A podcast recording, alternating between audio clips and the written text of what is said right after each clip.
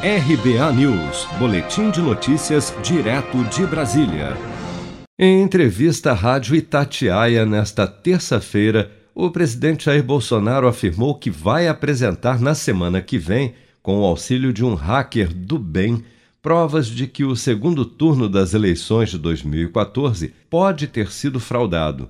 Segundo Bolsonaro, Aécio Neves, do PSDB, teria vencido a então presidente Dilma Rousseff do PT naquela eleição. Vamos ouvir. Eu vou comprovar semana que vem que a Aécio Neves ganhou as eleições de 2014. Como? Ah, com hacker meu aqui, com, com gente que entende de, de informática, hacker do bem, né? Com pessoal que entende de informática e mostrando. Quer ver uma coisa? Você tem uma moeda aí, eu tenho uma moeda aqui.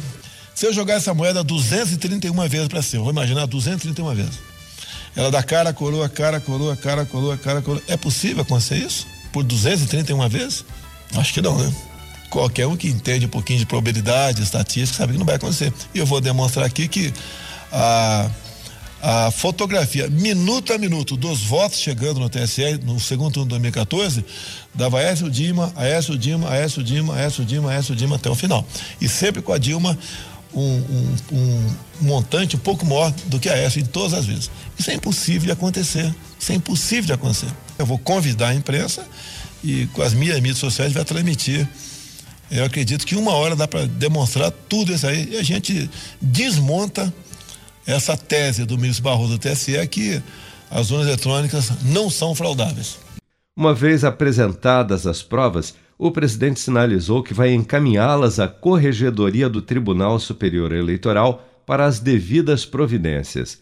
Esta é a última cartada do presidente na tentativa de emplacar o voto impresso para as eleições do ano que vem, já que a proposta de emenda à Constituição que propõe a implantação de um sistema de impressão do voto na urna eletrônica, como defende Bolsonaro, tem enfrentado forte resistência na Câmara nos últimos dias. O que ficou claro na semana passada, quando, ao perceber que o parecer seria rejeitado na comissão especial que analisa a matéria, o presidente da comissão deputado Paulo Eduardo Martins, do PSC do Paraná, encerrou inesperadamente a sessão, convocando uma nova reunião para votação do relatório somente após o recesso parlamentar no dia 5 de agosto.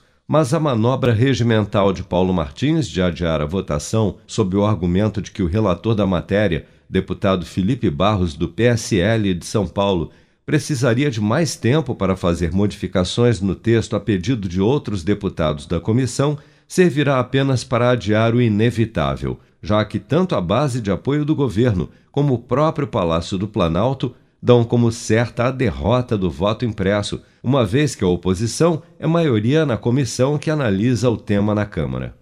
Seja para conquistar sonhos ou estar seguro em caso de imprevistos, conte com a poupança do Sicredi. A gente trabalha para cuidar de você, da sua família e proteger as suas conquistas. Se puder, comece a poupar hoje mesmo. Procure a agência Sicredi mais próxima e abra sua poupança. Sicredi, gente que coopera cresce. Com produção de Bárbara Couto, de Brasília, Flávio Carpes.